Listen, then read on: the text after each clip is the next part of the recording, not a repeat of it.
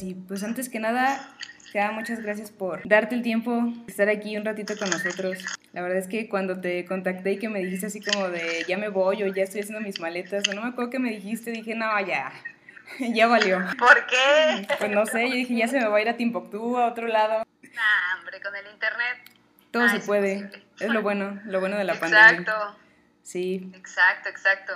Sí, pues te dije, somos poquitos, pero seguramente se va, se va a poner bonita la, la charla. Este ratito que teníamos sin, sin platicar, vi así como un cambio totalmente en ti. Me emociona como esta parte de, de ver a la nueva Cala Raza, de preguntarte nuevas cosas. Igual les decía a los chicos que si van surgiendo así como preguntas a lo largo de esta plática, pues adelante. Entonces, pues antes que nada, muchísimas gracias por, por estar aquí estoy muy emocionada y muy feliz de que, de que estemos teniendo esta clase especial. ¡Qué pues, bien! Sí. Gracias por invitarme. Sí, es, es, un gusto. Ojalá que ya cuando se termine la pandemia pues podamos vernos en, en persona. Obvio, claro que sí, dalo por hecho. Bueno, pues empiezo con una preguntita que es, ¿qué respondes cuando te preguntan qué eres a qué te dedicas. Porque estamos como muy acostumbrados, ¿no? De qué eres y luego luego lanzas la etiqueta de, no, pues soy diseñador. Y siento que luego como que nos encasillamos en eso.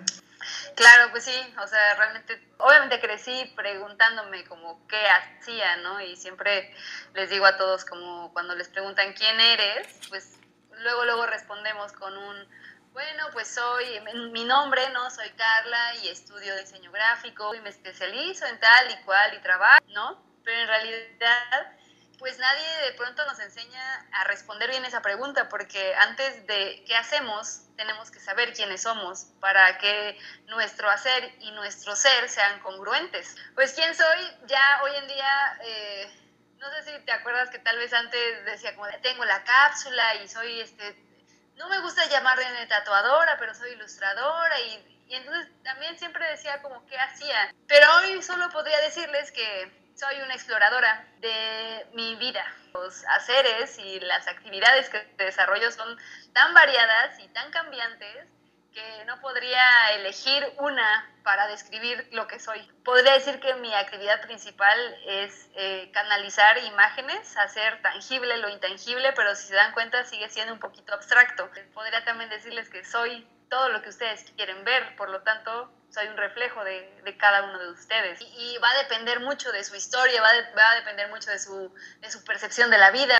Eh, es, es, bien interesante porque de pronto cuando te encuentras con personas de frente, eh, piensas que sabes todo de la persona y lo único que estás sabiendo es sobre ti. Yo soy una exploradora de la vida, a eso vine, a usar este cuerpo, que es mi herramienta, para poder evolucionar mi alma. ¿Cómo? Uf, a través de muchos lenguajes y en este caso, mi lenguaje favorito es el dibujo. Precisamente no quería así como dar una reseña tuya, así como pues es la raza, es diseñadora, y luego tatuó en la cápsula, o sea, más bien como ya abriendo la, la plática, quería que tú nos contaras un poquito acerca de tu historia, de tu vida, cuál ha sido tu caminar hasta el punto de hoy. Bueno, desde que tengo uso de razón, amo dibujar, ¿no? Creo que mi familia me, como que me entretenía ahí, me daba plantillas, ¿no? De esas de Tupperware. Siempre tenía, tuve una, un amor muy profundo por Disney y por Nickelodeon y por Cartoon Network. Me, me tiraba de panza en la cama y los, las caricaturas en movimiento, me ponía a dibujarlas y en realidad yo creo que desde que nací me dijeron que tenía los ojos bien abiertos. Entonces, desde niña, siempre que me preguntaban, ¿no? ¿Qué quería ser de grande? Bueno, pues obviamente respondemos con el hacer, ¿no? Entonces yo decía, quiero ser dibujante. Me inspiraba mucho de pronto sentir que podía crear los personajes de mis caricaturas o de mis películas favoritas. Entonces, em, como que yo nunca en mi vida pensé en, ah, voy a tener un trabajo bien pagado, o sea, ni siquiera cuando elegí mi carrera. Yo decía, ¿qué, qué amo hacer? Dibujar, artes plásticas. De pronto mi papá me dijo como, ¿y no te gustaría estudiar algo un poco más empresarial? Ya saben, como por el dinero, ¿no? Que él, mi papá quería ser artista plástico y, y, fue el mismo comentario, ah, esos hippies drogadictos, ¿no? Que, que no viven de nada. Y afortunadamente, bueno, me hizo un comentario, pues, no, no hiriente, no, no de juicio. Siempre me dejaron como elegir lo que yo quería hacer. Me pareció una muy buena idea estudiar diseño gráfico. Como que ni siquiera lo veía como una profesión como tal, sino como una pasión. Entonces, nunca dejé de dibujar, ¿no? Nunca dejé de, de usar incluso mis tareas de diseño gráfico como para decir, ok, tal vez no me voy a dedicar al diseño editorial, pero pues como me voy a dedicar a la ilustración y a dibujar, pues a todo le metía dibujo, ¿no? O sea, si se tenía que hacer como un cartel infográfico, ah, bueno, pues ahí va el dibujo. Para todo era de dibujo. Y sí, me tardaba el doble, pero para mí era muy importante el no, pues no hacer tareas por una calificación, ni, ni hacerlo porque me lo estaban pidiendo. Era una, una oportunidad para probarme a mí misma qué tan capaz era de hacer tal o cual cosa como tres años antes de terminar la carrera, eh, dije como de, ok, estudié diseño gráfico, entonces tengo que tener un estudio de diseño gráfico. Esa fue como mi relación mental, ¿no? Entonces, tres años antes de terminar la carrera, eh, saqué un estudio que se llamó A8. Y ese estudio hacíamos diseño gráfico, pero pues incluso yo me firmé mi propio servicio social. Yo trabajaba para mí, yo me, firmé el servicio social. Y estuvo muy cool porque pues les, decía como de, oye, pues yo ya trabajo, mejor. Claro que me firmaba, ¿no? Y sigo aplicando las cosas. Sí, entonces ya me lo firmé, ¿no? Y de pronto llegó un punto en donde, en donde llegaban clientes y, y, teníamos clientes buenos, o sea, yo no sé cómo llegaron, o sea, éramos estudiantes y hacíamos los comerciales de la televisión, ¿no? Y yo no entendía por qué demonios había tantos clientes pidiéndonos cosas. Y llegó un punto en donde pues sí había dinero, sí había clientes, pero yo, yo, no, yo no era feliz, o sea, yo decía, es que a mí no me gusta hacer estas cosas en After Effects y no me gusta de pronto hacer logotipos. Y entonces un día decidí simplemente decirle a mi socio, le dije, oye, pues eh, tú te quedas con todo, te quedas con los clientes, te quedas con todo el dinero, yo ya no quiero nada. Como el precio de mi libertad es quedarme otra vez en ceros. Entonces dije, voy a seguir dibujando. No tengo clientes tal vez, pero pues yo voy a seguir dibujando.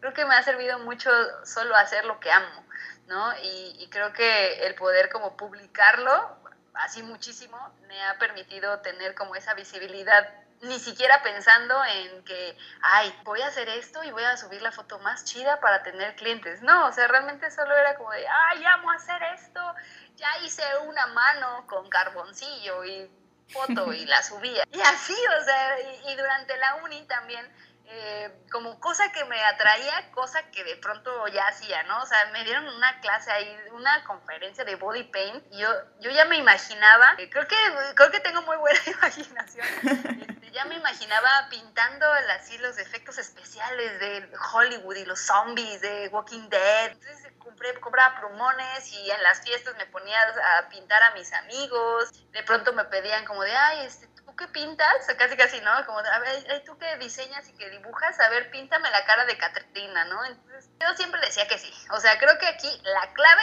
es siempre decir que sí, que sí puedes. Aunque en tu mente digas, ¿cómo chingado le va a hacer para hacer esto? No importa, después lo, lo descubres. Ya con el tatuaje, mm, ahí sí podría decirles como de aguanten un poco, tal vez piensen un poquito porque pues eh, es piel, ¿no? Y es vida. Pero cuando se trata de un papel, de una computadora, ustedes digan que sí, luego lo, lo, investigan. Lo peor que puede pasar es que les salga mal y aprendan de eso. Entonces, así fue, ¿no? O sea, empecé a pintar pieles, ni siquiera enfocada en el tatuaje. Yo no sabía en ningún momento que me iba a dedicar al tatuaje. Y, y de pronto las personas me empezaron a decir como, ¿y por qué no tatúas, no? Y este, este dibujo que me acabas de hacer en la piel, voy a tomar una foto para cuando me tatúe eso, me lo voy a tatuar. entonces dije, ah, pues ¿por qué no? Entonces de pronto, no sé, como que decreté que quería tatuar. No por nada, sino solo por curiosidad. Una vez vuelvo a lo mismo, ¿no? Comprobarme a mí misma de que era capaz de hacer cualquier cosa que me proponía. Y así me mantuve siete años, ¿tú crees? Se construyó todo el tema de la cápsula, ¿no? O sea, realmente se formó de pronto un estudio, ¿no? De, de tatuajes y yo lo veía y decía, wow, ¿qué es esto? ¿No? Yo era incluso espectadora de mi propia obra. Empecé a tatuar, empecé a como que tener mucha audiencia. No es que tatuar fuera la mejor tatuadora, sino tal vez le aposté a lo diferente, ¿no? O sea, yo dije, a ver, ¿qué, me, qué, qué estilo me gusta hacer? que era el estilo grabado. Hoy el famosísimo blackboard, con estilo grabado, puntillismo, entonces realmente en México no existía mucho de eso, y menos que lo hiciera una mujer. Entonces yo inicié en el tema del tatuaje cuando no había mucho de eso, entonces yo le, le atribuí un poquito a, a que no era el mejor tatuaje, pero era el más diferente a todos. Y entonces empecé a crecer en ese aspecto, empecé a enseñar a muchas personas como el cómo se hacía ese, ese estilo.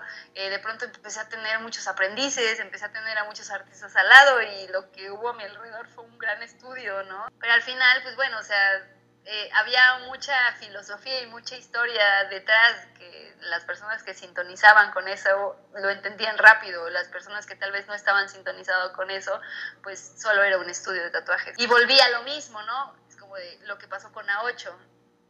Tuve un espacio, un proyecto súper grande donde había mucho flujo de arte, de dinero, de proyectos, de clientes, pero tampoco era feliz. Sea, llegó un punto en donde yo lo único que hacía era coordinar artistas y yo dejé de ser artista y lo único que estaba todos los días era como de a ver cómo administro internamente para que tanto las relaciones humanas funcionaran bien como lo administrativo, como lo contable, como lo fiscal. Entonces dije, a ver, pausa, ¿no? Pausa porque yo ya me estoy sintiendo un poco agotada, o sea, ya no estoy tatuando, ya no estoy diseñando, ya no estoy haciendo lo que realmente quiero hacer era como un, pero es que Carla, ¿por qué, ¿por qué vas a cerrar si tiene tanto éxito tu estudio, no? Y solo porque no soy feliz, chica, padre, ¿no? Pues yo no quiero coordinar artistas, yo quiero ser artista. Es una gran historia por ahí que si en algún punto alguien como que tiene, es que es una historia muy larga, pero si alguno de ustedes tiene como alguna pregunta que quieran que indague, pues lo hablamos y la, y la desglosamos porque es una, es una historia como muy, muy enriquecedora para aquellas personas que quieren iniciar algo desde el corazón, ¿no? Pero de, en ese camino de iniciar cosas y de emprender cosas, siempre hay como ciertos acertijos o ciertas em, trampas, ¿no? En donde se involucra un poquito la personalidad y, en algún momento yo escuché un proyecto como una empresa y lo decía un, sujeto muy importante de, Pixar, eh, algo que debes, que debes hacer cuando creas una empresa, cuando creas un negocio es cuídalo de, los propios fundadores, ¿no? Protege a tu bebé, protege a tu proyecto de los propios fundadores. Y cuando ocurrió todo este tema de la cápsula, entendía a lo que se refería. Cuida, de, cuida tus proyectos de ti mismo, es cuida tus proyectos de tu propia personalidad, ¿no? De tu ego y de todos los demonios que podrían ocurrir a través de cómo manejar personalmente eso. Por eso hay tantos eh, procesos de cómo bajar un proyecto a través de la filosofía y los valores. Pero siempre es importante, por eso vuelvo a lo mismo, es importante el ser, porque el hacer, pues hay un chingo de formas de hacer las cosas, pero el punto es saber quién eres. En ese caso yo era, ver, pausa, yo quién soy. Yo no soy una administradora de artistas, ¿no? Yo soy una artista, yo soy una exploradora, yo soy cambiante, soy movimiento, fluyo, o sea, a mí no me gusta elegir una sola cosa en un menú, yo prefiero un buffet. Si tengo la oportunidad de probar 100 sabores, ¿por qué voy a elegir uno? Yo soy así, no soy una persona constante, ni que le guste elegir una actividad para toda su vida, no, no tengo como una actividad específica. Y eso ocurrió en la cápsula, cuando yo estuve ahí, claro que me super enjaulé, yo, yo hice mi jaula, ¿no? O sea, mi propia jaula. Generalmente nos, nos metemos a diferentes jaulas que son diferentes proyectos o empresas de las personas y de pronto decimos, chin, ahora ya soy Godín, ¿no? Ahora ya tengo un horario que cumplir, ahora solo descanso los fines de semana. Y la verdad es que yo misma creé eso. ¿no? Yo misma me creé como de cada 15 días me pago, ¿no? Cada, eh, ya tengo un, un día de descanso. Y aunque era yo la generadora de ese proyecto, en donde sí tal vez yo decidía muchas cosas porque hay muchos pros cuando eres emprendedora y es tu propia jefa, aún así, siendo mi propia jefa, me enjaulé en mi, en mi propia empresa. Cerré la cápsula, fue muy fuerte porque pues obviamente fue mi, mi bebé, era una energía muy mística. La descripción de ese proyecto, de la cápsula, creo que vale la pena que se los platique, es que cuando me preguntaban, bueno, ¿y qué es la cápsula? Era, es un espacio físico y o mental en donde todos sus tripulantes no solo se conforman con ver el cielo, las estrellas y el universo, sino deciden recrearlo aquí en la Tierra a través de lo que más aman hacer. Que al final mi filosofía era, el mundo necesita a más personas que amen lo que hacen. Hoy en día evolucionó a decir, es que el mundo necesita a más personas que amen lo que son para poder decir, ahora, ¿qué hago? Con esto que soy, ¿qué hago? Entonces ahí llega el otro proyecto que ahorita estoy como comenzando a evolucionar, que es por eso que Karen de pronto dice, es que has cambiado como muchísimo, ¿no? De ser una diseñadora, de pronto me, me volví una tatuadora y de pronto me volví en en una maestra del tatuaje que enseñaba a muchas personas y de pronto en una persona que dirigía un proyecto súper importante y luego de pronto fui nadie, que ya no tenía bien definido qué, quién era, porque yo pensaba que era lo que hacía. Entonces tuve que caerme de una manera muy intensa para poder encontrarme. Me perdí completamente, me perdí también en el ego, me perdí en uy, ser la mejor tatuadora. Y de pronto ya no era nada porque estaba enfocada en lo que hacía, pero de pronto no me llenaba. Claro que me llenaba el ego, claro que me llenaba el bolsillo, ¿no?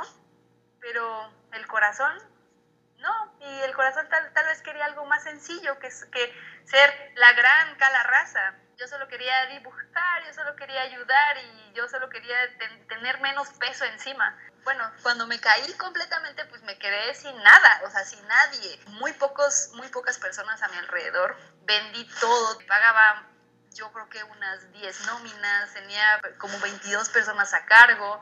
Y, a simple vista, de pronto, si ustedes hubieran visto, me hubieran preguntado, pero Carla, o sea, está todo perfecto. ¿Tú qué sabes, no? O sea, las, las personas que están afuera, ¿qué saben lo que queremos? Pero es eso, ¿no? A veces eh, nos, nos, preguntamos como qué hacemos, pero no nos preguntamos y nos detenemos a ver quiénes somos. Pregúntense y hagan siempre una pausa de decir quiénes son, quiénes, quiénes son para poder saber ahora qué hacen con eso que son. Bueno, es que a ver, le voy a platicar el contexto.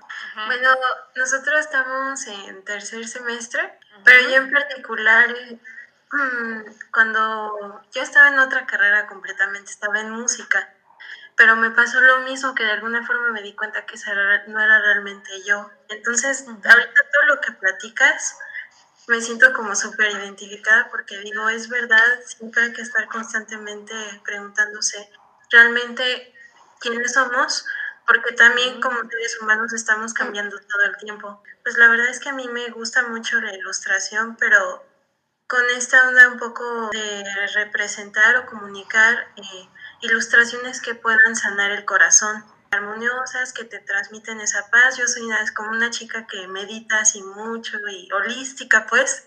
Entonces, desde ese tiempo, o sea, que yo quiero materializar eso, pero te soy franca, sí tengo como el fantasmita acá de que tengo miedo de que pues no, no vaya a funcionar, o sea, es que a veces me siento como de, bueno, ¿por dónde comienzo, no? Sí, pues bueno, Principalmente, de hecho, qué bueno que lo mencionas, lo que yo soy, eh, bueno, con todo eso de la exploración, es que me ha gustado mucho ser canalizadora de sentimientos. A mí me gusta ayudar a las personas a, a poder materializar eso que no se ve. Empecé con una pregunta hacia mí misma, ¿no? Dije, a ver, cuando vamos a terapia, cuando vamos a algún lugar en donde nos hacen encontrarnos con nuestro sentir o con nuestra mente, el resultado o el producto que te llevas, ¿qué es? No es algo tangible, es, son ideas, son reflexiones, son pensamientos, son clics, pero mentales, ¿no? espirituales. Cuando yo voy a una terapia psicológica, ¿qué me llevo? Ideas. Necesito algo que me recuerde esas ideas, ¿no? Entonces, a partir de eso, dije, a ver, bueno, vamos ¿Cuál es mi herramienta? Vamos a materializar esas ideas, ¿no? A través de elementos, gráficos, composiciones y selección de colores tal vez que me, que me recuerden ese momento. Entonces a lo que decidí dedicarme se llama imagen medicina, que es como arte profundo. Creé una metodología intensifica la conexión que tienes con tu diseño. Antes lo hacía mucho enfocado en el tatuaje.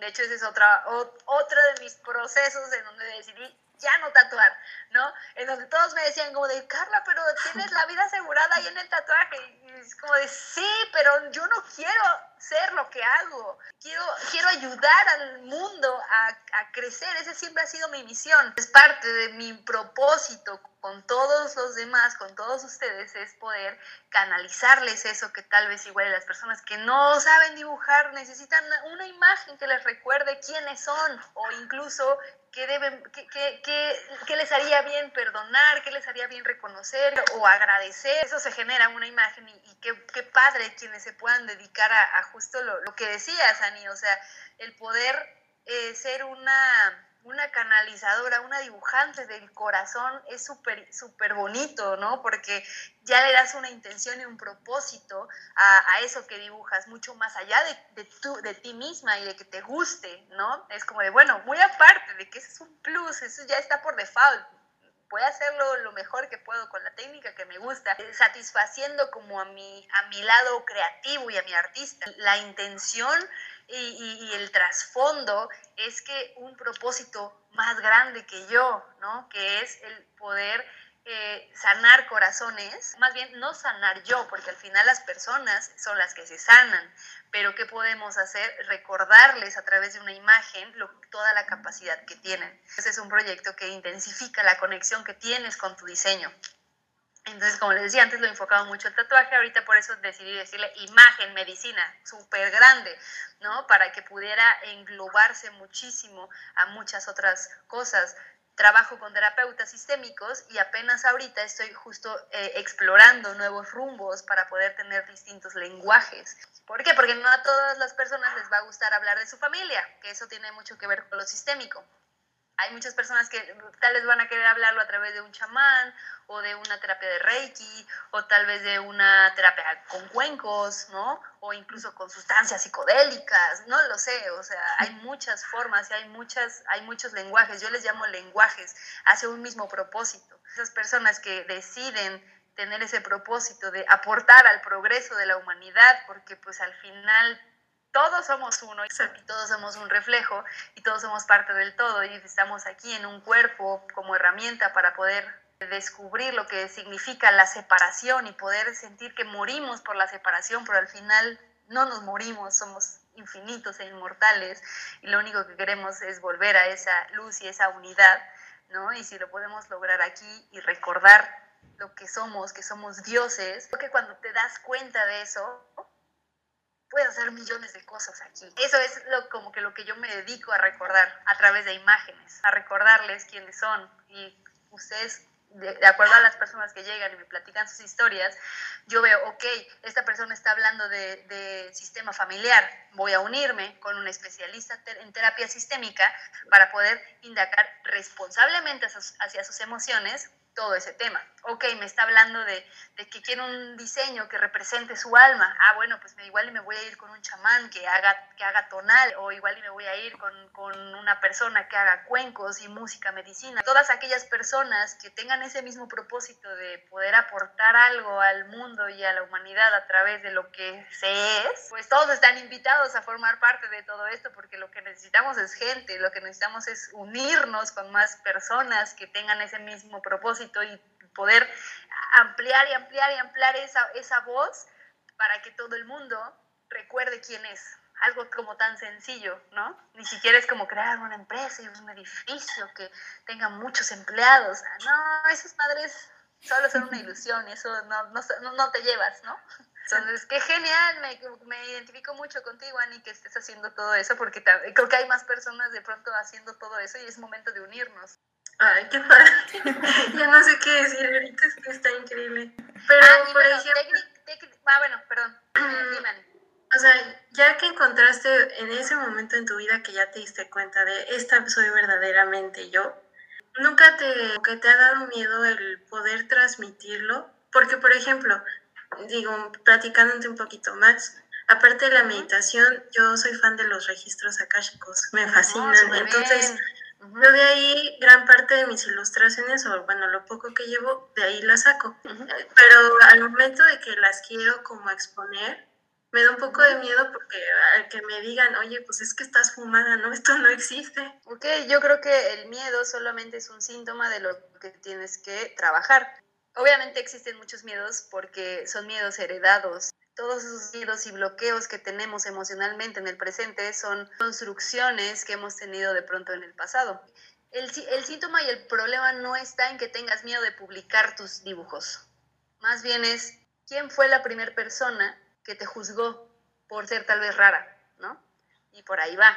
Hay que indagar, hay que profundizar. No va a ser fácil, Ani. No va a ser fácil de pronto volver atrás y decir, ok, a ver, ¿quién fue esa primera persona que no reconoció lo que soy? Si no solucionamos esas, esos lugares oscuros que duelen y que tocan fibras muy sensibles de nuestro corazón, van a seguir ocurriendo cosas y van a seguir presentándose incluso personas que te van a recordar que tú no te aceptas como eres, ¿no? Realmente el, problema no está afuera. El, el, problema es que si te da miedo que te digan que eres rara o que, o que eres fumada, creo que la primera persona que está pensando eso de, de ti eres tú misma, ¿no? Y obviamente todo tiene un proceso muy terapéutico. Cuando uno tiene miedo es, el, es un increíble síntoma para hacer algo al respecto. Incluso igual ni siquiera es tu miedo, ¿no? Igual y yo creo que generalmente esos miedos vienen de, de linajes eh, tanto paternos como materno, en donde ese miedo tal vez no, se lo, no te lo dijeron a ti, se lo dijeron a, a tu mamá o se lo dijeron a tu papá, se lo dijeron a tus abuelos. Y esos pendientes que quedan son heredados a nosotros, pero con nuestra conciencia podemos solucionarlos. Y es un solo clic, estamos a una decisión de distancia, porque generalmente vemos una historia y nos contamos una historia, ¿no? Que igual ni siquiera existe. Aquí es muy importante que reconozcamos dos conceptos. Uno es el temor y otra cosa, otra cosa es el miedo. Generalmente confundimos el temor con el miedo. Y eso que estás diciendo no es miedo, es temor. El miedo es que tengas un tigre enfrente de ti que te vaya a comer. Ahí sí, ahí sí tienes miedo. Pero el temor es esa sensación de miedo hacia algo que no existe. Es importante separarlos porque cuando tú tengas miedo, puedes decir, a ver, ¿qué es? ¿Miedo o temor? ¿Es miedo? Me tengo que quitar porque me voy a quemar y me voy a ir tal vez a un precipicio. Corre, corre, porque eso es lo que nos ha hecho evolucionar como humanos. ¿Por qué? Porque ese es el miedo de el, miedo te da supervivencia, por eso nos hemos adaptado, por eso estamos hasta donde estamos. Pero nuestra parte más primitiva lo que hace es decir, ah, miedo, entonces te quitas. Pero en sí son recursos que en su momento nos ayudó a evolucionar y a sobrevivir, pero en ese momento ya no son necesarios. Tal vez cuando fuimos pequeños, nuestro miedo a decir, no, me voy a quitar porque tal vez me van a juzgar, fue un recurso, son recursos que sirven en un momento y se agradecen. Pero ya cuando llegas a un punto en donde ese miedo te está limitando a hacer y hacer lo que quieres, ya es momento de pausarse y decir, a ver, ¿es miedo? ¿No? ¿Es temor? ¿Ok? ¿No existe? Ah, entonces vamos a ver qué podemos hacer. Y no es decir, ah, no, es que no tengo que tener miedo. No, no, no, no. O sea, por ejemplo, a mí se me preguntan, ay, Carla, es que a ti nunca te da pena nada. Y digo, a ver, el hecho de que haga las cosas no significa que no tenga miedo de ser juzgada, ¿no? En todo momento, claro que existe ese miedo, pero soy más que ese miedo. Yo no soy ese miedo. Cuando tengan miedo de hacer las cosas, primero identifiquen, ¿es miedo o es temor? ¿Es temor?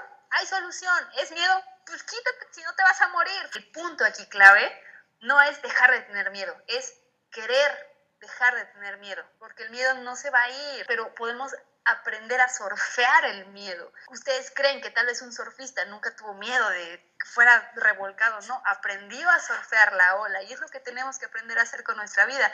No es evadir las cosas malas o evadir los, los sentimientos perturbadores, no, es reconocerlos, aceptar que los tenemos y con eso igual agarrar recursos, agarrar práctica alrededor para poder surfear las cosas y para poder surfear la vida. De pronto decir, ah, pues nada más así, quiero que desaparezca el miedo. Pues no, se tiene que hacer un trabajo interno, una excavación muy profunda al sistema familiar y al sistema de las emociones para poder entender de dónde viene. Cuando tú entiendes cuál es la raíz, puedes ir hacia ella, sanarla y automáticamente y mágicamente lo que está en tu presente va a cambiar y va a mejorar y va a sanar.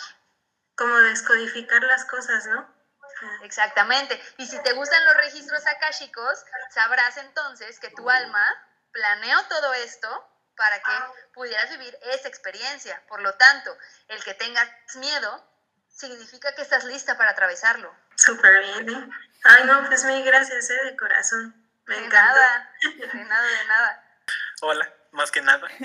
Hola, Gus. Hola, mucho gusto. Te quiero platicar un poquito de cómo llegué a, a conocer tu trabajo en, en Instagram. Fue hace como un año, poquito más. Y fue de esas maneras fortuitas, súper súper random, de que está- te metes al buscador de, de Instagram y ves las fotos que te recomiendan y tú le das clic y comienzas a, a Ah, subir. claro, sí. Y de repente sí. me encontré con un tatuaje eh, que, que realizaste o que publicaste de, de- de Travolta, en la, en, que es la, ah. la pose de Pulp Fiction.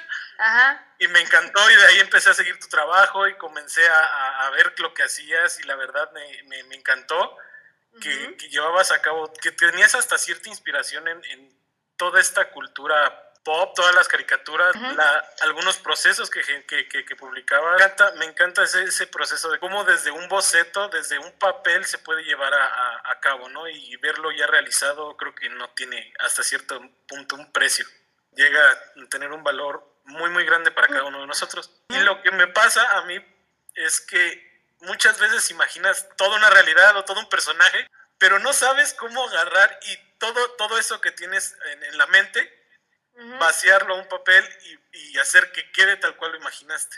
Imaginas la pose, imaginas todas las sombras, todos los efectos, y al final lo ves en el papel y dices, esto no es para nada lo que estoy pensando. Una horrorosidad que, que no tiene pies ni cabeza y lo tiras una y otra vez y, Sí, claro. y- y llegas a un punto en el que te frustras o me pasa eso. Te entiendo perfecto, o sea, realmente me pasa todo el tiempo, o sea, también me frustro muchísimo que de pronto imagino algo, digo, chale, ¿y ahora cómo lo hago? E intento hacerlo y digo, uy, es que yo súper feo, ya no lo voy a hacer. Tenemos mucho, ¿no? A querer llegar a ese punto, tal vez nuestra varita está súper alta y queremos, y, y queremos alcanzarla en un paso. Y pues no, o sea, de que se puede, se puede, pero ya luego hablaremos de cosas mágicas. Pero en este caso, o sea, la neta es que todo el mundo se enfrenta con eso, Gus. No eres el único, créeme. Lo que puedes hacer tal vez es separar, ¿no? Decir, ok, a ver, mi ilustración está compuesta de un paisaje, que no sé cómo chingados hacer las nubes. Está compuesto de un caballo, que me está costando un buen de trabajo hacer la posición del caballo. Y tiene aquí unas formas súper geométricas y patrones que como que eso sí me salen, pero no sé cómo integrarlos. Lo que de pronto yo hago como para decir, a ver, ¿cómo chingados no, no, no voy a poder? Lo que hago es separarlos y decir, ok, tal vez no me sale hacer ahorita en conjunto todo, pero voy a practicar las nubes, ¿no? Entonces tal vez hacer una nube va a ser más, más fácil que hacer un conjunto de la composición que te acabo de decir. Es como un Frankenstein. Tal vez tus ideas las tengas que separar por un momento e irte, ¿no? Como, a ver, hay 10 puertas. Voy a irme primero a la primera, ¿no? Como a la de las nubes. Entonces veo un chingo de nubes y veo un chingo de paisajes de nubes y a ver cómo se hacen y videos de cómo se hacen. Después me voy a ver, voy a ver cómo son los caballos. Ah, bueno, voy a ver la anatomía. Obviamente tal vez lleve tiempo, pero si es algo que quieres hacer y que tienes la pasión por eso, pues dale chance y da- dale chance a tu talento, porque al final no es que no sepamos dibujar, es que no tenemos la suficiente experiencia visual para hacerlo. Somos capaces, pero necesitamos más recursos. E incluso hay momentos, Gus, o sea, tampoco, tampoco te sientas mal si un día tienes que acercarte tal vez a un especialista en caballos, ¿sabes? O sea, en dibujar caballos y trabajes con esa persona. Hace poquito me pidieron una portada en donde me, yo sé hacer como muchas cosas como planas. Cuando toca hacer composiciones más intensas, como que con movimiento y con perspectiva, es que me cuestan un buen de trabajo. Hacía y no me salía y, y entonces lo primero que pienso es, qué mala soy. No sé dibujar. Y entonces de pronto dije, a ver, estoy perdiendo más tiempo en querer hacerlo todo yo y en querer presionarme tanto por, es que no tienes talento porque ya no sabes hacer una sola cosa, pues tal vez no, no siempre se va a poder hacer todo. Entonces, ¿qué es lo que hice? A ver, estoy perdiendo demasiado tiempo en esto. eh, no puedo tardarme tanto porque la prioridad es que salga con, como mi cliente me lo está pidiendo. Entonces, ¿qué hice? Uní con un amigo que sé que le salen esas composiciones. Lo, lo único que le dije fue, oye, ¿cuánto me cobras por hacer el boceto de la portada? Me creo capaz tal vez de pulir las cosas, de hacer los detalles y de ponerle la técnica, pero la verdad es que reconozco que no sé hacer composiciones así. Entonces lo reconozco y lo soluciono de otras maneras, no, ni siquiera con mis manos. Como que también el arte de que tú sepas que tal vez no puede hacer todo. Tal vez sí, y va a requerir tiempo, y de que se puede, se puede, pero en el momento en el que tal vez tengas que solucionar algo, pues entonces observas, no solamente observas para poder dibujar tú, observas quiénes hay a tu alrededor y te apoyas de las personas que pueden unirse contigo y formar un proyecto grande. El punto es, no te estreses, solamente soluciona y acepta lo que hoy sabes hacer y eso abrázalo y lo que hoy no sabes hacer, solo practícalo. Y si no te interesa practicar tanto, únete a personas, porque para eso estamos, estamos aquí, por eso son las relaciones humanas, ¿no? Son para hacer equipo, para hacer más. El punto es justo ver más allá de tu propia individualidad. No lo tenemos que hacer todo, todo una sola persona. Imagínate, no necesitaríamos no dormir para poder estudiar todo. Por ejemplo, ¿cómo ha sido para ti trabajar con muchas personas acá? Porque en la cápsula, o sea, de verdad era un mundo. Oso, pues sí estuvo difícil, ¿eh? Sí. Antes de, antes de la cápsula yo no entendía qué significaba de recursos humanos, hasta que entendí, dije, ah, ok, entonces eso hacen las personas que hacen recursos humanos, que es como de analizan a las personas para que pueda haber una, una pues un match, ¿no? Como chido emocional. Las relaciones humanas siempre se basan, siento yo, que en cómo te tratas a ti. Las personas que están a tu alrededor solo son un reflejo de ti mismo o de ti misma, ¿no? Y entonces es son un síntoma cuando de pronto no se pueden llevar como que con alguien o les choca algo de alguien, es porque les checa, es algo hay ahí en esa persona que ustedes no han integrado y que ustedes no han aceptado de sí mismos. Las relaciones humanas para mí son una escuela de mí misma. Si no estoy consciente de ello, lo que voy a hacer es como de, ah, no, es que esta persona tiene la culpa porque, pues es que no, no, no, no, como que no empatamos. Entonces ella es lo que, la que tiene que cambiar, es como de, a ver, ok, puede ser que sí, ¿no? Pero vámonos un poquito más profundo. Esa persona solamente te está mostrando lo que eres y lo que te falta integrar o incluso lo que no eres, ¿no? Y solo lo que tienes que respetar. La aceptación hacia ustedes va a ser proporcional a la aceptación que tengan con los demás. De pronto no pueden trabajar con muchas personas, deténganse, ¿no? no, no digan, no, es que yo no soy buena para llevarme con las personas. No, a ver, detente un poquito y sé valiente para descubrir qué de esa persona no has integrado. Dicen que todo aquello que rechazamos es algo que aún no hemos integrado de nosotros. Y, poder trabajar con más personas es respetar también sus procesos y sus ritmos y escucharlos, ¿no? ¿Qué es lo que necesitan? O sea, sí, lo que me enfrenté ahí en la cápsula eh, fue eso. O sea, ¿cómo resultó? Horrible. O sea, ¿para qué les digo? Ay, no, sí, este, no, sí, pude, pude trabajar con 22 personas y todo perfecto. Claro que no, me quedé con una también tuve responsabilidad ahí. Mi personalidad también afectó muchísimo a las relaciones humanas dentro de mi empresa. ¿Por qué? Pues porque yo tal vez no sabía comunicar a tiempo lo que quería o no empatizaba con que las personas de pronto no entendían y yo no dejaba claras las cosas. Entonces, pues, ¿qué es lo que les puedo decir? Cuando haya un problema con alguien, con algún compañero, con, con alguien con quien estén trabajando, la solución siempre está en su interior. No es como que ustedes tengan que hacer todo para que se solucionen, no, claro, las relaciones son de dos. Yo, yo, tengo, yo tengo una duda. ¿Cómo fue hacer esa, esa transición de, ok, lo estoy haciendo en papel y me puedo equivocar mil y un veces, a hacerlo en un tatuaje que si me equivoco se le va a quedar allá a la persona prácticamente toda su vida. Hay veces que a uno le da como que, no sé, pena o hasta cierto punto miedo, me equivoqué aquí, que este trazo está mal, que está chueco, pero al momento de ponerlo en la piel, ¿cómo fue ese proceso? Eh, tal vez yo peco de sobreestimarme. Es o sea, algunos pecan de subestimarse y yo peco de sobreestimarme. Con respecto al papel, por ejemplo, siempre, como que siempre fui como, ah, me equivoqué, lo arrugo y lo vuelvo a hacer. Pero como dices, en el tatuaje, pues eso no sucede. Cuando empecé, realmente, pues dije, pues chingue su madre. Esta parte de ustedes experimenten y todo, en la piel sí es un poquito o sea, sí les podré decir, ahí sí tengan mucho cuidado, porque cuando me di cuenta que no estaba respetando lo, suficiente la piel, fue un día que a una amiga yo le hice un tatuaje y pues técnicamente y gráficamente lo hice bien, pero el tema es que yo estaba usando la máquina a una velocidad eh, nefasta. O sea, a una velocidad que, que se me descompuso la máquina incluso. por, por, por, la velocidad, o sea, se me descompuso, se rompió. Y yo decía, ay, ¿por qué gritan tanto? Pues porque les estaba doliendo un chingo, ¿no? Lastimé tanto la piel que se le hizo una quemadura de tercer grado. O sea, tuvo que ir con un dermatólogo, quién sabe en cuánto tiempo se le mejoró. ¿Por qué? Porque me dijo, ponle color. Yo le dije, no sé poner color. Y me dijo, no importa. Le dije, ok.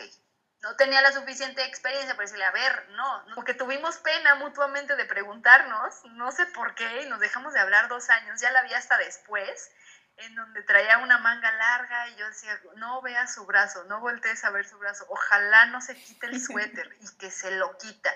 Y yo, ay, no puede ser, nada más como que veía de reojo el brazo y estaba horrible. O sea, era una pinche cicatrización que lo veía así horrible, nefasta. Dije, ay, ya, Jimena, a ver, pásame tu brazo, necesito verlo, perdóname.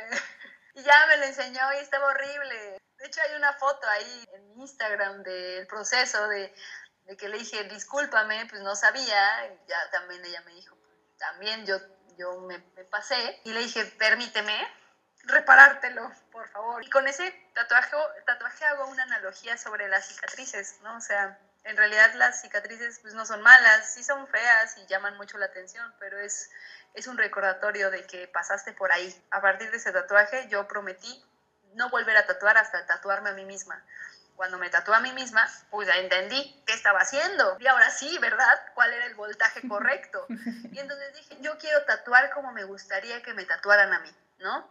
Con delicadeza, con respeto, tallando con jaboncito y no en seco. Y empecé a ser un poquito más empática y más responsable, obviamente. Hacer un tatuaje sí es bastante complicado en función de que no te puedes equivocar.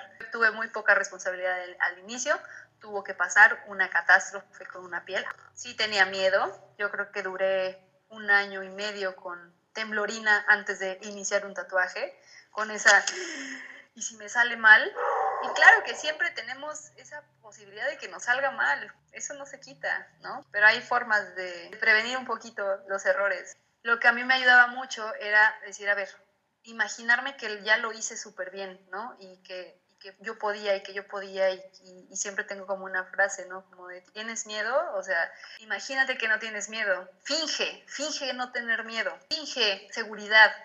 Fíngela al inicio si no la tienes. Y eventualmente llegará, llegará, te lo prometo. O sea, porque la mente es poderosísima. Y si en tu cerebro tal vez al inicio es como de, no, esto voy a hacerlo bien, soy chingón, ¿no? Soy talentoso, claro que lo voy a poder hacer, te lo juro que eventualmente llega. Si no tienen seguridad, finja entenderla y llegará. eventualmente llegará. Eventualmente llegará. ¿Qué es lo más complicado a lo que te has enfrentado en tu profesión? Hablando en mi lenguaje, creo que lo más complicado han sido mis demonios internos. Nosotros somos los únicos que complicamos el camino, somos nuestros propios obstáculos y, y lo más complicado han sido mis demonios. Me costaban mucho, y digo me, me, costaban porque de verdad he trabajado mucho esa parte. Eh, las relaciones humanas siempre como que me hacían como un, un, alto, ¿no? El poder también incluso apoyar desde un lugar ligero, sin cargar a la persona, creo que es una de las cosas que en su momento me trajo muchos problemas por mi síndrome de superheroína y que en algún punto me cansaba y soltaba de, de fregadazo todo. Eh, y ese patrón de tener esos conflictos humanos es lo que me hizo decir, a ver, aquí el común denominador soy yo, que está tal vez haciendo y la repetición no son las demás personas, soy yo, y enfrentarme con esos demonios y poder ir súper profundo a mi sistema familiar, a enfrentarme con, con miedos y con cosas muy oscuras sobre mí misma, es creo que lo, lo más doloroso de pronto. Al final todo está en el pensamiento, es que todo se resume al pensamiento. Podríamos hablar de millones de obstáculos, pero el pensamiento es lo que nos limita y lo más difícil de atravesar. El obstáculo lo crea su mente, entonces creo que todo desemboca toda la dificultad que podemos hacer, toda la complicación que podemos tener en nuestras vidas, todo está aquí. Sí, es lo más difícil de, de, de quitar, pero a la vez lo más fácil porque está en su completo control. ¿Y algo que te haya dicho alguna persona en tu vida que te lo creíste, estas etiquetas que luego nos van poniendo y que luego es muy difícil quitarte? Ah, creo que tengo una que creo que me ha acompañado toda mi vida. Crecí con una idea en donde me acuerdo que cuando era niña eh, dibujaba, ¿no? Entonces yo como que se lo llevaba a mi mamá y, me decía, ay, qué bonito, hija, qué, qué bonito, pero, pero puedes hacerlo mejor. Y decía, ah, sí, y ya me iba a dibujar lo mejor, ¿no? Y obviamente, aunque me lo dijo de la manera más amorosa, porque pues al final eh, es porque quería que yo fuera la mejor tal vez, ¿no? Y mejorara, pues obviamente esa, ese sentimiento de insuficiencia es como de las cosas creo que se empatan con tu anterior pregunta, ¿no? O sea, es de las cosas que más me, me han impactado y más me han costado trabajo eh, superarla. Ese chin, ya hice mi dibujo, pero no es suficiente. Es de las cosas que, imagínense, o sea, no es suficiente un dibujo, entonces, ¿cuándo va a ser suficiente? Nunca. Cuando tienen ese, ese sentimiento de insuficiencia, nunca es suficiente. Cuando llegan a ese punto máximo que se imaginaron, es que tal vez pudo haberlo hecho mejor, es que tal vez aquí no. Entonces creo que el poder dejarme tantito llevar y decir lo que soy hoy, ¿no? Es perfecto y lo que hice hoy es lo mejor que pude hacer con las herramientas que tengo hoy, ¿no? Por eso es importante tener ese, ese presente muy presente, porque al final, tal vez después, cuando practiquemos, podemos tener más recursos y tal vez sí nos salga bien, pero hoy, las si ustedes dieron las, todas las herramientas y toda su capacidad con las herramientas que hoy tienen, es suficiente, sin importar lo demás. Ese pensamiento siempre me, siempre me acompañó, hoy, hoy soy más libre de eso, la verdad, me, me, he estado liberando poco a poco, también porque pues, he trabajado mucho con, con ese tema y, y mi mamá misma me, me lo ha dicho, suficiente y eres perfecta ya tal tal como estás. A veces estoy haciendo un dibujo y digo, no, tal vez esta no es la mejor técnica, ¿no?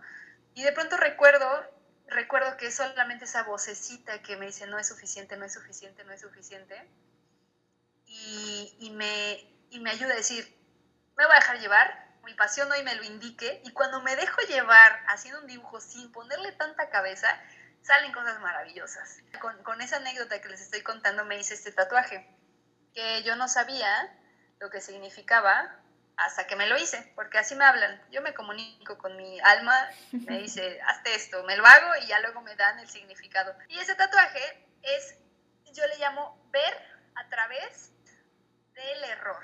Porque yo de niña, cuando hacía un dibujo y algo me salía mal, de pronto mis dos Carlas salían y, me, y una decía, Carla, llevas haciendo este dos horas, no lo tires, solo sigue, es un pequeño error.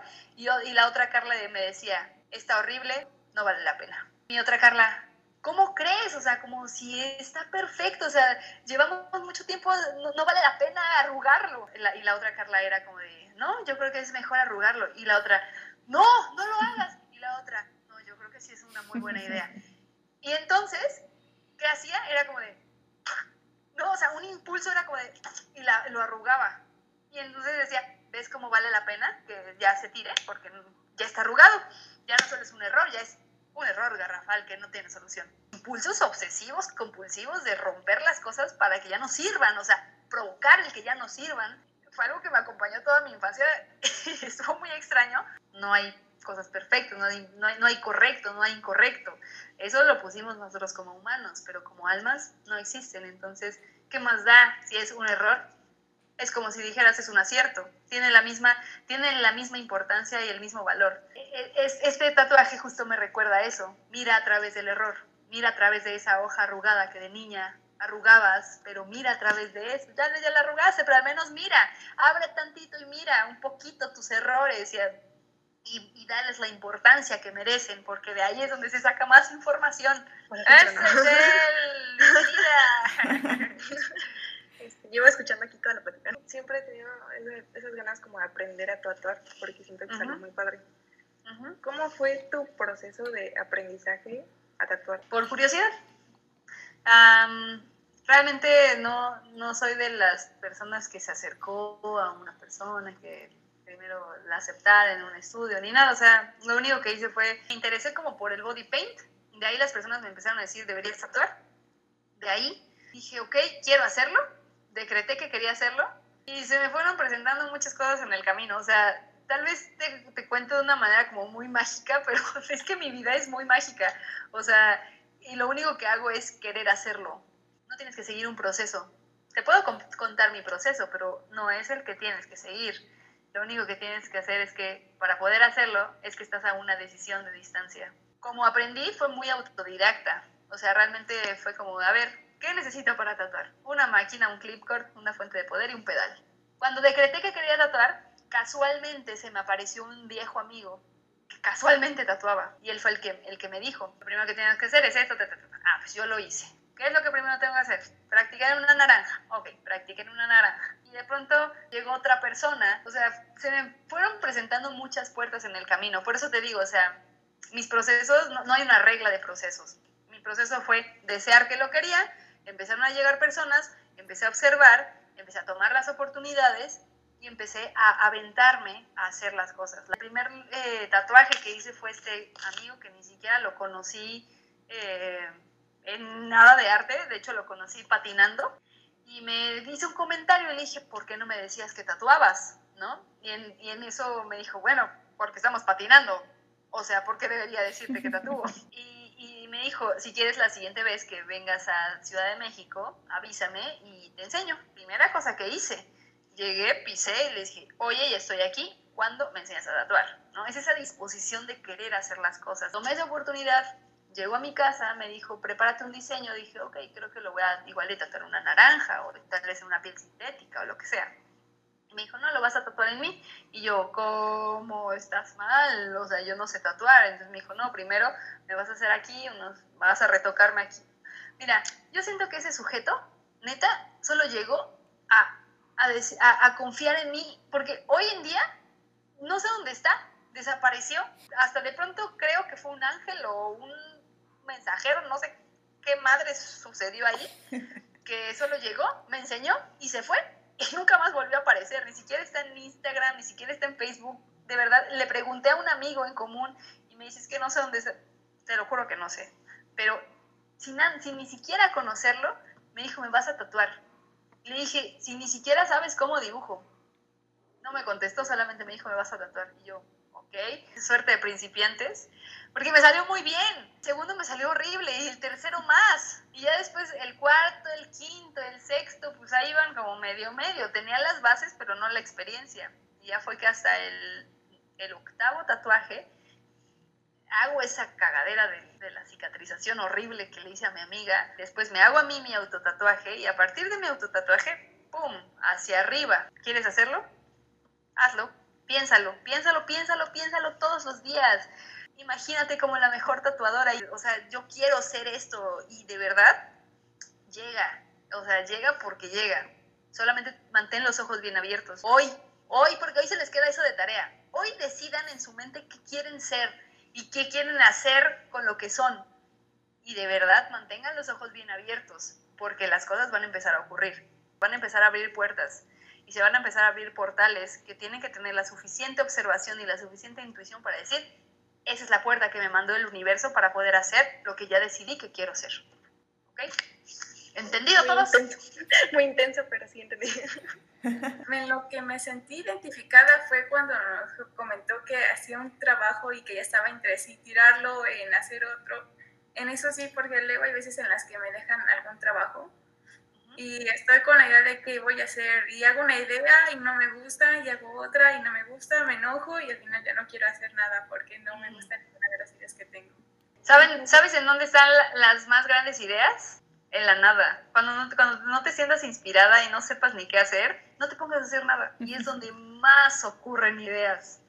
Cuando no piensas, porque generalmente cuando uno piensa qué es lo que no le gusta, entonces empezamos a pensar, no me gusta y creo que no es suficiente y creo que no va por ahí, ahí ya nos contaminamos de puro pensamiento. Cuando no se sientan inspirados y no sepan qué hacer, váyanse a la nada.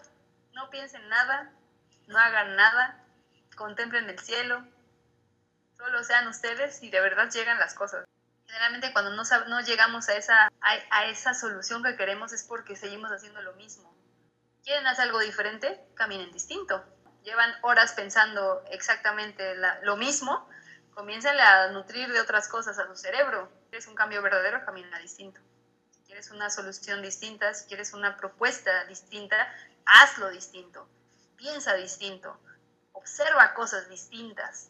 No es que no sepamos dibujar, es que no tenemos la suficiente experiencia visual para dibujar. Entonces, lo único que tienes que hacer es decir, ¿qué quieres dibujar? ¿No? Es lo que le explicaba a Gus. Ah, pues quiero hacer un dragón que, esté abrazando un planeta que junto hayan siete naves alrededor. Igual y digo, wow, es que mi mente está súper bien, pero tal vez no recuerdo técnicamente cómo se hace la boca de un dragón o, o la proporción o el movimiento. Sepáralos. Dragón, planeta, nave espacial. Y ve un chingo de dragones. Y si es posible, copia todos los dragones, sin pensar en tu composición, sin, pensar en tu idea. Copia todos los dragones, agárrate igual y una hoja en donde pongas en una enfrente de ti tu computadora, en donde pongas Pinterest, pones dragons o, o dragón. Te van a salir un chingo de dragones. Tú eliges el que más te guste, lo dibujas, sin pensar en tu ilustración, ¿eh? Estudias la imagen, estudias cómo son las proporciones, cómo son los ojos, igual y, y te apasionas y dices, ay, me encantan los ojos de dragón. Le pones en Pinterest, ojos de dragón, y repletas una, una hoja llena de ojos de dragón. Me encantan las garras de dragón, pones garras de dragón, copias las garras de dragón. Nosotros como ilustradores, a veces no nos, sí ayuda mucho la observación y se te va haciendo una constante, se, va, se te va haciendo práctica el poder observar, pero cuando realmente nos hace clic en el cerebro una imagen, a mí me pasa que es cuando la dibujo porque cuando la dibujo, yo estoy viendo, ok, esta persona, ¿cómo solucionó tal vez esta síntesis de dragón? ¿Cómo hizo los ojos? ¿O cómo es la profundidad? Ahí es donde empiezo a explorar más la imagen. Mi cerebro lo registra porque como que mi mano hace el registro más profundo en mi cerebro. Entonces ya cuando yo quiero dibujar y tengo una idea de un dragón tal vez sentado en una roca, ya digo, ah, ok, mi cerebro, mi cerebro, de verdad, el cerebro registra todo lo que ustedes quieran hacer y si lo dibujan más, o sea, desplieguen cada uno de los elementos, dragones, ponte a dibujar un chingo de dragones, luego ponte a observar y dibujar un chingo de planetas, y luego únelo. Haz el intento un día, haz una composición, solo en donde estén tu mente, tu mano con un lápiz y tu hoja. Nadie te va a ver, nadie lo va a ver. Hazlo. Después, Vete a Pinterest, observa dragones, observa mundos, observa planetas, observa naves espaciales. Y, vuelvo y vuélvelo a hacer. Te aseguro que va a estar el doble más chingón que el primero. Y con solo observar, es que no estás observando lo suficiente, ¿no? No estás tal vez practicando lo suficiente. Quieres, quieres justamente hacer 10 pasos en uno. Tenemos esa idealización de que el buen dibujante es la persona que saca de, de, cabeza sus dibujos y no es cierto. Y claro que sí se puede llegar, solamente que pues hay que practicar, ¿no? Yo creo que los asiáticos tienen, un, tienen una gran capacidad por, porque tienen esa costumbre de disciplina que nosotros no tenemos. Entonces hay que disciplinarnos en las cosas que queremos lograr. Nos vayamos por lo más fácil, decir, no, no puedo, no soy buen dibujante. Claro que nuestros temores y nuestros miedos nos hacen decirnos eso, pero es mi proceso al menos. Cuando yo no sé hacer algo, observo, observo, observo, observo, dibujo, dibujo, dibujo, dibujo, sin pensar ni siquiera en la composición, y entonces hago que mi mente registre muchos elementos y después lo hago. Hay veces que incluso tengo cosas como me, me, tal vez me piden como muchos dragones y ya sé hacer dragones, ¿no? Y pasan tal vez seis meses y ya se me olvidó cómo son los dragones y tengo que volver a observarlo. No se juzguen tanto, no se critiquen tanto, no, se, no sean tan duros consigo mismos. Mejor hagan estrategias para así lograrlo. No piensen en cómo no lo están logrando, cómo no lo van a lograr, o lo malos que son dibujando. Mejor piensen en soluciones. Haz bocetos, de verdad te, te va a ayudar muchísimo. Y, y, y, desglósalo y sé curiosa, ¿no? Sé científica de la imagen, es lo más bonito. Observar mucho más allá de solamente el resultado final y poder hacer zoom en cómo hicieron los, las escamas, en cómo hicieron las pupilas, en cómo son las pupilas de un dinosaurio, cómo son las pupilas de un dragón, cómo son las pupilas de un perro, cómo son las pupilas de un humano. O sea, sé curiosa, sé curiosa y de verdad vas a encontrar maravillas en los pequeños detalles. Ya luego haremos un, un, taller, creo que valdría la pena de pronto hacer un taller de, de dibujo, de, de, cómo bajar toda esa las ideas a papel, hay un proceso, claro que sí, pero pues hay que dibujar. De pronto me preguntaban, ¿no? Como de, ¿y cómo empiezo a dibujar? Dibujando. ¿No hay otra opción? Sí, estaría bien que armáramos ese tallercito para el próximo semestre. Ah, sí, por favor. Estaría chido. Yo encantada. ¿Cómo le hiciste para encontrarte acá después de toda esta travesía que te veo en tu esencia, ¿no? Y ya pues compartiéndote con mucho amor, ¿no? Lo que decías que ha sido como tu misión desde toda la vida. ¿Cómo vuelves? Creo que hay de dos sopas, ¿no? O sea, cuando estás, creo que generalmente nos damos cuenta que nos perdimos, que, que nos queremos encontrar cuando estamos perdidos, ¿no? Cuando tenemos ese sentimiento de vacío, de no saber ni en dónde estás, ni de pronto que esos amigos tal vez que pensabas que eran tus amigos realmente ya no lo son, o cosas así, es que te encuentras. Ahora sí que cada uno decide qué tan grave tiene que ser lo que hay afuera para que quieran encontrarse, ¿no? Tal vez yo me tuve que enfrentar a, a, un proyecto fallido, que eso fue como que lo que más me dolió al ego, pero yo creo que para poder encontrarse hay que sentirse perdidos a veces. ponemos una mala etiqueta, ¿no? Como, como de malo a estar perdido, a no saber qué hacer, ¿no? Como sociedad de pronto tendemos mucho a decir, uy, no sabe lo que quiere. Todos, todos nos pasa eso, ¿no? Justo por eso no me salía tan fácil, ¿no? Porque socialmente todos decían como de, wow, es que, wow, lo tienes todo súper resuelto y, todo está muy chido.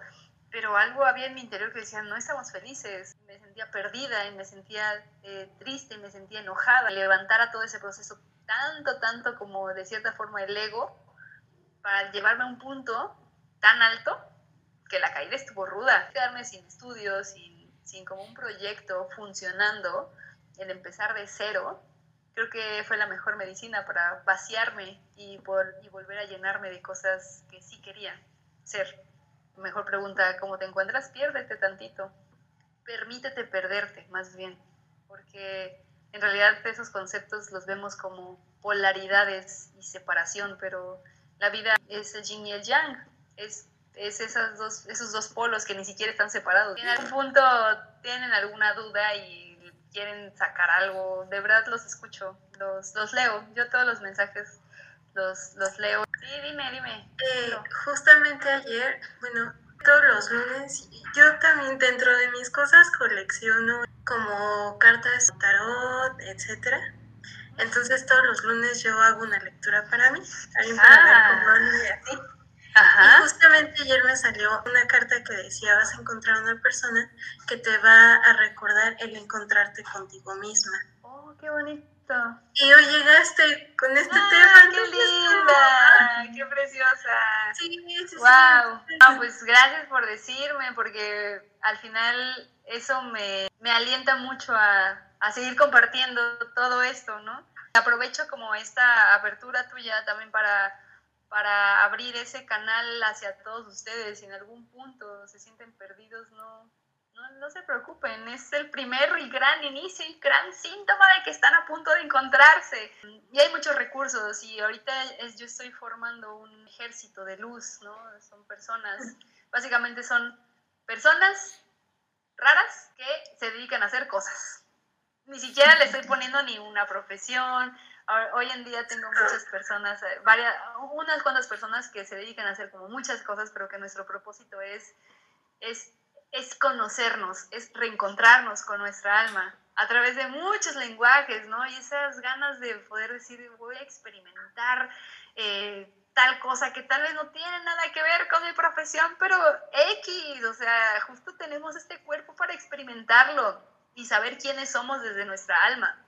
Nada te vas a llevar ¿no? O sea, cuando tal vez tu cuerpo humano deje de funcionar y haya llegado el momento de dejar de respirar y dejar de latir humanamente, porque nunca te vas a morir, ¿no? O sea, eres infinita, eres inmortal. Justo llamando a todas esas personas que tienen el valor y tienen la gran decisión de explorarse y de ser libres, ese es un llamado para todos aquellos, ese es el mensaje que queremos distribuir a todos.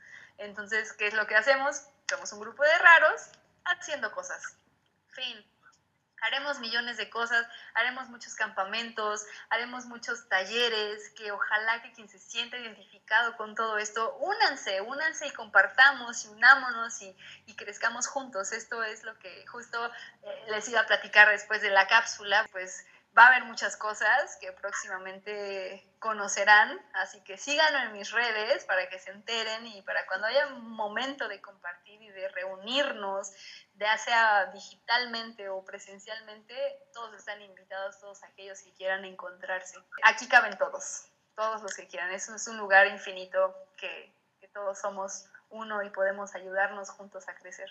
Y depende de lo que de lo que cada uno piense es lo que va a llegar a sus vidas, ¿no? Si están pensando constantemente en, limitaciones, incluso en, la enfermedad esta que ilusoria, que llamada COVID, cuando piensan solo en eso, tengan mucho cuidado de lo que piensan, descontamínense de todo, de, que no quieren en su vida, dejen de escuchar las cosas, dejen de leer cosas así y comiencen a observar lo que sí quieren y nutranse de todo eso que les hace feliz. Hace poquito yo decidí que todos mis días iban a ser como mis vacaciones, porque de pronto vivimos en una sociedad que es como de, es que de lunes a viernes trabajo, sábado y domingo descanso. Vale madre eso, ¿por qué? O sea, siempre cuestionense, ¿y por qué? ¿Quién lo hizo? Yo hace poquito decidí que todos los días yo iba a estar de vacaciones. Y eso no significa no trabajar, eso no significa no producir dinero, no significa ser responsable, ¿no? Porque de pronto condicionamos demasiado. Trabajo, cuesta trabajo, sacrificio. ¿Por qué? Descanso, no trabajo, necesito dinero para vacaciones. ¿Por qué? ¿Por qué tal vez un día de vacaciones no puede ser salirte y mientras ves un paisaje hacer tu tarea, ¿no? Con una cerveza, con unas botanas, como pregúntate hoy qué quieres ser, no qué debes hacer. Como decreto que tuve una conferencia maravillosa con chicos que están estudiando y, toqué sus corazones y sembré una semilla en su mente y en su corazón para que a partir de ese momento ellos pudieran hacer lo, ser, lo, ser quienes quieran ser. Comiencen a pensarlo así, porque todo está en la mente. Creen su día, Hoy, ¿qué quieren hacer? ¿Qué quieren comer? ¿Qué quieren tomar? ¿A quién quieren ver? ¿A quién quieren visitar? O sea, no se esperen tanto a esperar un fin de semana para poder ser quienes son. A partir de ese momento que yo decreté que todos mis días iban a ser un maravilloso y grandioso día como, como un, último día de vida. Y lo he logrado y está genial y todas las, todos los días me la paso maravilloso y digo, wow, o sea, ay, qué padre, ¿no? Qué padre que hice esto. Estoy emocionada porque voy a comer algo rico. Estoy, emocionada porque mientras dibujo voy a tomarme una, una, bebida coqueta, ¿no? Este, entonces, de verdad, creen su día, diseñen su día como les plazca, no se esperen a ningún condicionamiento social de lo que pueden o no hacer, solamente háganlo de acuerdo a sus posibilidades y cuando ustedes puedan crear un día y terminarlo y decir, órale, hice todo lo que quise hacer, se van a, van a ir practicando y practicando y practicando y van a empezar a crear cosas mucho más grandes, proyectos y metas mucho más grandes que van a decir, wow, o sea, ¿en qué momento llegó? Porque solo lo pensé, solo lo deseé y solamente lo hice. Solamente que hay que trabajar bastante internamente justo en quitarnos esos contaminantes eh, como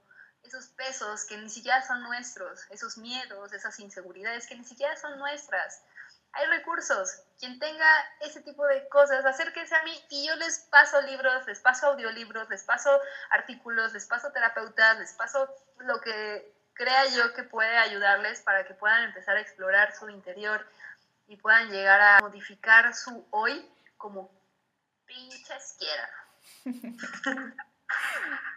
Qué mejor conclusión. Nos quedamos con eso el día de hoy. decreto fielmente y firmemente que todo es hoy todo lo que hemos estado platicando es el inicio de, un, de una vida maravillosa que, que, van a empezar a crear. Recuerden quiénes son. Todos somos dioses en cuerpos humanos que nos permiten justo experimentar la limitación para recordar que somos ilimitados. Sé que esto, eh, esta plática y este reconocimiento que hoy tienen, que ustedes mismos van a crear, les va a llevar a una vida muy próspera y muy abundante. Tal vez si hay obstáculos van a, van a poder superarlos porque ustedes son más grandes, más grandes y más poderosos que esos obstáculos y esos miedos terrenales. No, eso no existe.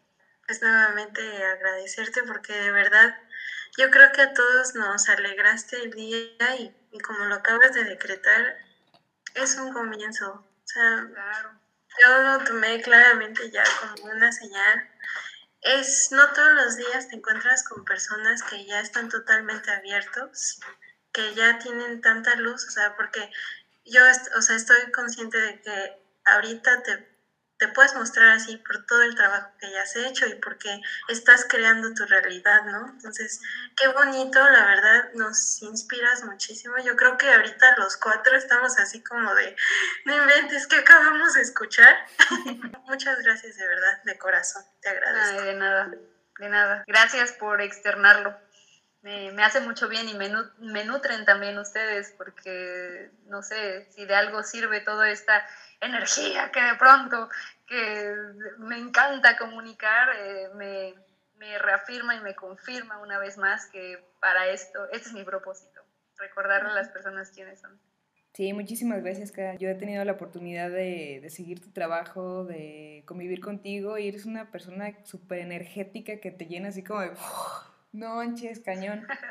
¿No? Entonces... Ay, gracias, Karen qué bueno que sirvió. Ojalá no sea la última vez que podamos charlar y hacer algún taller y contactar y conectar y, poder crecer todos. Ya pronto van a, van a observar eh, materialización de todo lo que se ha estado formando estos últimos meses. Muy pronto. Pues ahí estamos en contacto. Acérquense cuando quieran. Este es un espacio abierto para, para conocer los sentimientos y los corazones. Y ya el hacer ya es solo la cereza al pastel. Primero hay que ser. Muy bien, pues muchas gracias, K. De nuevo, te mando un abrazote. No, pues gracias a ustedes. Nos vemos Igual, les mando un abrazo, un beso, un apretujamiento energético y, y no tengan miedo. Y si lo tienen, fijan no tenerlo y solamente háganlo y verán que solamente era una ilusión óptica. ¿Vale? Perfecto, nos quedamos con esa tarea. Bueno, órale, pues. Muchísimas Cuídense mucho. Abrazos. Cuídate, Muchas gracias. Muchas gracias. Bye. Bye. Cuídense.